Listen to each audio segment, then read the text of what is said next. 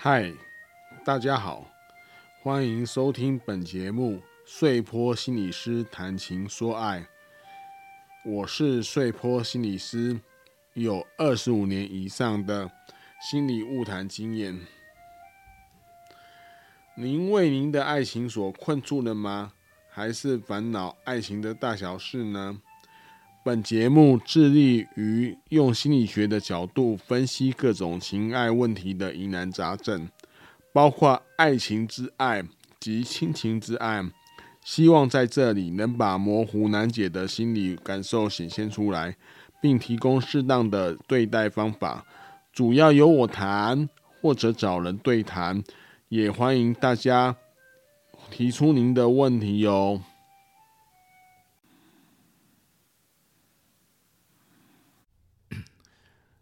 今天我们很荣幸邀请到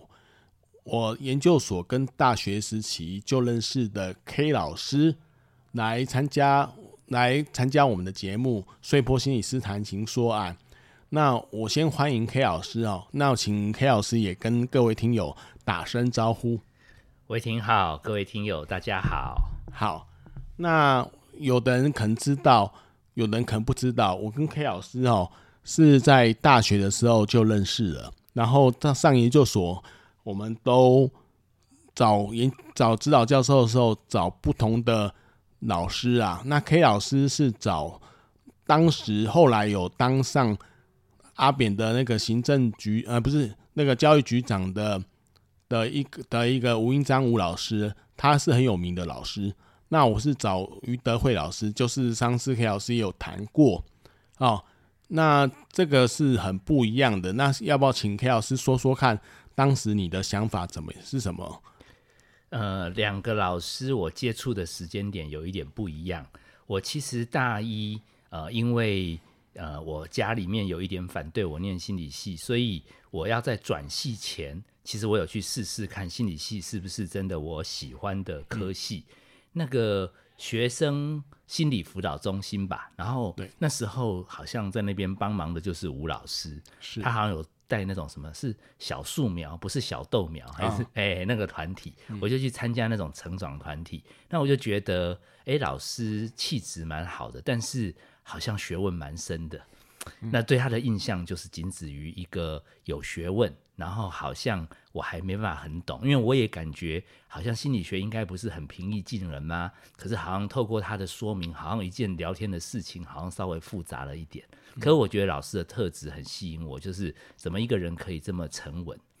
那于老师其实我已经转到心理系了，然后我们。我们就要补一些课嘛，因为我们比他们应届的会慢一点。是我记得应该第一门课上于老师的课是变态心理学。对，然后我印象很深刻，就是他讲讲完以后，我就更不懂了，嗯、就是。好像就是人生病嘛，正常不正常？可是他怎么讲成好像正常的也不一定，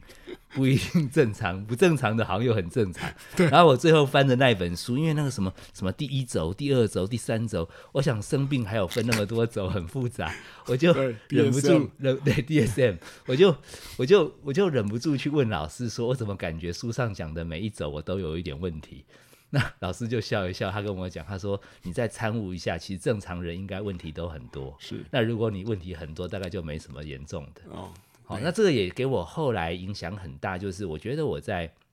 接个案的时候，我会比较以一个凡人的姿态去接近一般人，我不会觉得人要被治疗到多么的标准化，嗯，好像才变成对。是，好，这两个老师我觉得对我印象都很深刻。至于，呃。穗波心理师维婷，你刚刚讲说研究所我们选不一样，那因为我个性就保守一点嘛。那个虽然我是很活泼啦，但是我那种有点闷骚。我觉得好像选于老师的，应该应该都都是蛮奇葩的同学，就是要么不一定来上学，要么成绩不一定很好。好像你已经算是还算，我认为是于老师学生当中比较接近一般一般的大学生的，是，所以我我怕我会不会加入那边之后就就越来越回不到主流。那那时候好像感觉就是就是做量化的研究，哦，好像跑跑数据，感觉好像有一点科学，有点厉害。嗯，我就想那还是先正常一点。是、欸，但是我因为对于老师的东西还蛮有兴趣，所以我还蛮常混到你们那一群去听。对，那至于你刚刚说什么，我好像也许也许对于老师有一些呃欣赏什么，我觉得那个部分是因为我好像刚好写的作业，因为大家分数都不高，结果我的分数他给我蛮高的啊，嗯、我就 我就觉得我好像是不是有天分？对啊，所以我就一直我就我就一直以那一份作业为为底基底。啊，然后后来不停的变换，都是以那一份，所以我好像去上于老师的课，好像都可以享受到我好像有一种艺术的天分，艺文的天分，是，大概是这样子。是，谢谢 K 老师的说明哈，经由 K 老师的刚刚的描述哦，我也开脑海中开始跌落到大学跟研究所时代那时候的事情，因为吴老师哦一直给我的感觉是一个很君子、很有礼貌。很很温和又很棒的老师啊，那但是他走的是量化，然后于老师是给我一些很冲击但又悬一点的老师，但那那时候的确像 K 老师说的，我们好像选于老师都会有点特别，然后我也觉得我应该是蛮特别的人，可是实际上我听于老师的东西听了好几遍才知道是他在讲什么，但是。我觉得 K 老师那时候一听，好，我的感觉啦，一听或者他写的作业，就是刚刚说的，一一下子就是于老师就会觉得 K 老师都懂了，所以我一度有一阵子我就觉得说，我就觉得，我知道现在我还是这样觉得啦，就是 K 老师比较是我们班的才子型的，就是天赋高的啦。那我是靠很多 努力啊，这不怕你笑，我是靠很多努力，然后录录音带。上课录录音带，然后反复听，然后抄写，然后才知道一读再读的没有那么轻松啊！我那时候的感觉是这样子，对。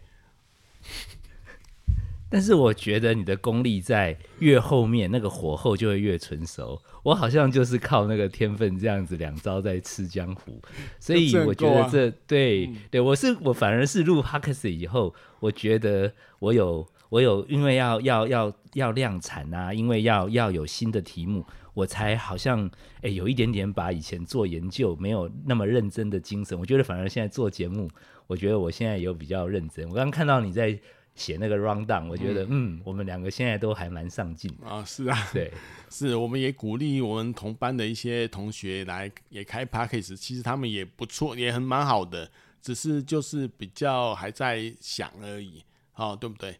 那我自己哦，讲到 p a c k a g e 我想请问一下 K 老师，就是这个 p a c k a g e 的初衷是怎么？心理治疗师，你的 Podcast 叫心理治疗师吗？对，自己的字，聊天的聊。对对对，我记得很清楚，因为我去去年还前年在复健，就是我在走路，一直走路，一直每天的时候因为生病，然后就听到。你的一些 podcast 我觉得很有趣。有时候也在问问我自己，说如果遇到同样的状况，我会怎么回答？可是我总是觉得你用一种很巧妙的方式回答一些问题，然后又很简单，又很又很白话，然后又很像，对啊，这是我觉得我办不太到。比如说我弟记得你像就就有讲什么心理肌肉啊这些东西嘛，对啊，那这个比较容易了解。我以前曾经就是跟着吴老师去一些地方做访问，那老师当然会授课。嗯、那我有的时候在那个中场休息时间上厕所，然后我就听到里面的学员也在上厕所，然后他们的对话，他们大概忘记我是助教，是他们就在聊说这个吴教授学问很深，然后另外一个就说对呀、啊，有听好像没有很懂。那我就我就在听他们到底哪里不懂，然后我在。课堂第二节一开始的时候，我就帮他们问问题。我说：“老师，刚刚那边有一个部分，我觉得那边我没有很清楚。老师，你要不要再说一下？”那老师再说了一下以后，我感觉更难了，好像更不懂了。嗯、我就说：“老师，你的意思是不是其实就是要讲这个、那个、那个？”然后老师就说：“哎，对，这样讲也蛮蛮通俗的。”我发觉我其实就是有那个一个天分，是那种把把学问的东西跟日常的东西。它做一个 bridge，做一个桥梁，所以我本来那个那个心理治疗师是中文的名字嘛，其实我里面有一行小小的英文字，好像是 chat about daily psychology，哦，所以就是聊聊一些日常心理学。是，其实心理学离生活很近。那我觉得一般一般的呃，我们的听友如果他没有像我们去念普通心理学，有一些专有名词，那我用一些他们日常可以可以通俗的话。但是它其实跟我们专有名词有一点接近。对，我觉得就就有类似的效果了。对我，我觉得听 K 老师的 p a c k a g e 也是一种享，也是一种享受啦。因为我那时候在听的时候，我就觉得他把心理学概念讲得非常清楚，但是又不是很学术，所以很平易近人。因为我会这样讲，是因为五月十五号是临床心理师节哦，就是每年的五月十五号是我们临床心理师的一个节日，那已经快到了。那我就我我也在想一个方案，是要推动心理学白话运动，就是。法律有法律法律白话运动叫做法白嘛，心理学白话运动可能是叫心白啊，我不知道。对对，那我就觉得像黑老师用这种简单的日常用语来解释心理学，是心白的很好的推动者，他也是我们心白的成员呐、啊，就是我私底下就这样认为啊。对啊，那我觉得哈，因为现在在前一阵子很多人都在窥视说这个智商的。过程或者是怎么样？因为不久前有一位名人就是要出一个笔记嘛，然后很卖的价格很高，然后社会的反应有很多的反应。我觉得很多人都在好奇智商这一块，心理学智商哦，是到底内涵是什么？所以我觉得现在已经进到一个大智商时代，就是每个人有些问题都可以去问问心理师，因为心理师。在我们成长中的不同阶段，有时候都有一像一面镜子或者一个好朋友，像可以就提提呃提一个的那个给我们一个很好的对照啊。我不知道那个 K 老师对这个有没有什么看法？因为我我我没有那么伟大，我是因为刚好就觉得那个。那个讲太深，反而变成我跟民众沟通有鸿沟，是，所以我刚好就自然而然以我理解的学问，把它转成通俗一点点。所以我我我没有伟大到说去推动，可是问题是，哎，我恰巧似乎做这件事还蛮开心的，是。所以你刚刚也有问说，我为什么要录 Podcast？我觉得。私心的部分是因为我我我们年纪一样嘛哈，我们年纪比较大一点了，然后我们人生遇到一些事，我们有的时候会不确定我们我们累积这么多的经验知识有没有机会可以传承分享，嗯，所以刚好那个有因缘际会，有人要帮我录，我只要出嘴巴，所以三 C 是我的障碍，但是聊天是我的喜欢，嗯、那我们两边都不出成本，我们就一拍即合，是。那。第二个，如果说这个私心为我自己留记录，如果能搭上维婷刚刚聊的，让让更多的一般民众可以对心理学、对智商、对心理治疗，可以有一个一点点的粗浅的入门的认识，我觉得那倒是，我觉得是无心插柳柳成荫。我我现在有的时候录节目也变成。不是全部录我想录的，嗯，有的时候也要考虑，哎，这个东西是不是我们听友很想知道？所以我也会下一点功夫把它转成，其实是不是只有讲我原来知道的？我会把更多的知识，就是再去吸收。那我觉得这两个因素加起来，突然觉得做这个节目，我反而好像对社会还有一点点在贡献。是，我觉得这是本来一开始我没有想到的。是我刚刚好心里有一个默默的决定，就是说我要。那个录两集啊，就这一集专门谈一些背景的东西啊，就是为什么心理治疗师的 Podcast 是怎么产生的，还有一些缘由，还有跟他在跟 K 老师在大学研究所的一些状况，跟心理的一些对心理学的期待。然后第二集呢，可不可以啊？可以啊，可以，可以啊，一百集我都愿意啊。哇，K 老师很爽快的答应了。嗯就是第二集，我是当然是借重他的专长，因为我知道 K 老师在毕业后，我是到医院工作，然后他是到学校工作，他担任了四至少四年吧，我忘记几年了，四年吗？哦，其实一路走来几乎都离不开校园。对啊，校园正式的那个每天要去上班是两年哦，两年的那个、嗯、就是那个那时候的两年的叫学校心理师，在那时候我们这样称呼。的工作啊，所以他接触很多学生，然后他的一他的功力也在这边，然后他对学生有很多的观察，还有对家长也有很多的观察，所以我们下一集呢就会专门提这个比较专业的部分。那这一集我们就轻松的聊哈。那刚刚其实我也在想一个事情，其实我我说心理那个心白就是心理学白话运动哦，这个也不是伟大的构想啊，我这我这么认为啦，因为在我是觉得它只是一个一个号召啦，因为现在心理师越来越多，然后希望把心理学推出去，然后就是他只要认同这个理念的，就是心理学白话运动的推动者，所以。也没有什么特定的组织，只是一个理念的号召，希望不要取高和寡啦。因为就是你会书写、会做 Podcast，都是可以来尝试往这个方向去，呃，就是前进啊。我是自己这样想啦，所以他他只是一个算是有的人，就是算我吧，就是有的人登高一呼，但是实际上效果怎么样不知道。这次我们就呼看看了哈。我我这样子在社会走行走，我感觉其实一般民众会很开心，有这样子被心理师知道，哎，原来民众其实要的是一个这样子很很朴实，但是又很接地气的这样的一个一个平台。哦，真真是太好了，真的真的。对，因为哈，我的那个。接近接触所谓一般人的经验比较少一点，因为之前我到医院工作接触的大概是已经被诊断成重度精神病的病患了比较多，所以一般人的心理状态虽然有接触，但是都是周遭人，不像 K 老师可以接触那么多一般人的状态啊。所以他听我听他这样讲，其实我是非常的，就是有信任、确信这个这这可能是一个。确信的现象。好，如果如果你讲到这里，我还突然想到，为什么我后来没有留在医院？嗯，我觉得跟维婷你大概忘记了。我们碎破心理师当初在，我刚好连实习都跟都跟我们维婷是同一家医院，我们顶尖的医院。对。然后有一个病人，其实我都还记得他的名字。然后他就，你你记不记得？他就跳到你的大腿上对，然后就开始讲话，然后高谈阔论。我被那一幕震撼到了，我突然发觉，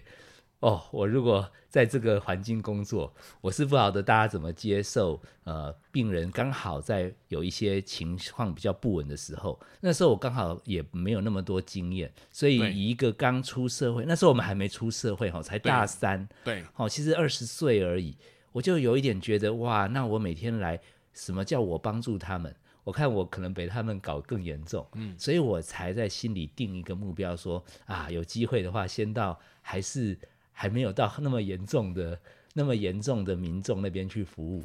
嘿，那当然，你看我现在还蛮常跑、蛮常跑医院服务，是，是因为我后来发觉，其实我们病友还是很可爱的，嗯，嘿，相较于还在。滚滚红尘，有的时候他还不承认自己其实身心俱疲。对，有的时候觉得我们病友还单纯一点。所以我总觉得回到刚刚一开始聊吴老师、于老师，我觉得从不管从哪一个角度切入，我觉得一个经验丰富的心理师、心理学者，其实一定已经找到人性共通的地方。是，不管他很明显生病还是没有，那我觉得我们某种程度上也可以把这种断裂处。去去做接轨，可以让更多民众知道，其实世界上这么多不一样的人，彼此存在是有什么地方那么特别，然后他们核心的地方会不会也有人性相通的地方，也可以促进他们对彼此的理解。是，嘿，我觉得那我只是想到当年那件好玩的事情。对，他还有讲英文，对不对？对对对。其实不瞒 K 老师说啊，碎波心理师在那时候也被吓一跳，但是但是因为那时候。总觉得应该要镇定啊，就是不要显露出慌张的眼神啊，不然会被看扁嘛。所以 就就是这样子就，就就一直实习下去。当然，对于那时候的病友有很多也都不了解啦。然后，所以后来我其实我当完兵后服完，我们都是我们服兵役还算同梯的，还还曾经在那个空军机械学校一起服兵役嘛。对啊，然后那时候你分发到那个像是外岛嘛，对，好，那我这边是海陆嘛，那那个退伍之后呢，我就就是两个工作地方，一个是医院跟跟那个学校啦，我是都没有去看真人启事，就是全部就是就是用一种方法把。北部的医院跟学校的名单弄过来，我就全都发说，听说你们这边有一个职缺呀，这样的方法来来进行。那当然有些有些医院就会说不好意思，没有没有这个职缺，有的是不会回信，更不理我。所以我是这样子误打误撞进到医院去啊，因为刚好这个这个我们的医院哈，就是刚好有一个职代缺，就我就进去了。然后进去的时候，那时候我还是想着，我我之前 K 老师在访问我的时候，就是我我还想着说我要做爱情的研究，可是，在病患的世界，这个比较稀少一点呢，不可否认啊。所以我听到都是生病的。一些心理的状况啊，这是我跟 K 老师很大不一样的。后来分到，就应该说不是，就是不同领域。后来不同领域就开始了，就是开始我们的生活经验了。好，这个是大概说一下。嗯，那我们今天呢，不知道 K 老师还有没有什么话要对我们听友说？我觉得就是，其实人生很多时候，那时候以为我们可以掌握未来。然后我们也似乎用尽力量在在规划我们的人生，不管什么选职场啊、找伴侣啊。但是你看，我们时至今日，我们回头再去聊三十年前的这些历历往事，其实有没有想过，原来原来搞不好我们当初以为的，我们很很努力的选择，其实也是命运无意间的一些安排。那我觉得我们都很不错的地方是，不管走到哪一条路了。我们都很用力、用心的熬过来，是。然后，然后我也想勉励我们听友，就是说，你也许也在为了一些头衔啊、地位啊，或者目标啊、呃，指标性的学校、机构、公司行号，好像框住了你，以为你自己是有价值的人，还是没价值的人。我觉得我们刚刚你看，走学校、走医院、走哪里，其实只要你认真走过来。回过头来，你看，搞不好你也可以跟你的朋友回头回首一起聊聊。其实旅程都挺丰富的，只要用心。对，好，不要把社会的框架框到框到你自己现实的生活中，好像给你自己太多太快的评价，让时间往前跑。你你去感受。我记得维婷好像包含连经历到生病这一段，也是用一样的心态在充分感受。是是，我觉得这是人生一个很。棒的能力，希望听友也可以参考看看。对，对我很感谢 K 老师这样说，因为其实真的每个人的故事都不太一样，要经历过那时候你根本不知道怎么回事，那现在是比较稳定一点。我在生病的时候，其实头初期是很慌乱的，那后来逐渐稳定下来，逐渐的这在就是换跑道，然后做 Podcast，然后逐渐找到。自己另外一个风貌啦，我觉得这个也是，这是一个就是上天给的旨意，我也不晓得啦。反正我就是有感觉是这样子。那也希望各位听友呢，在我们节目这一集进到尾声呢，希望各位听友也对我们这个就是 K 老师哦，在进莅莅临现场哦，可以比较知道心理治疗师背后的故事啊。那我们今天哦，就先聊到这边。我们下集还要邀请 K 老师一起来，我们我们就是一起跟观众说，呃，听众说拜拜吧，拜拜，拜拜，拜拜。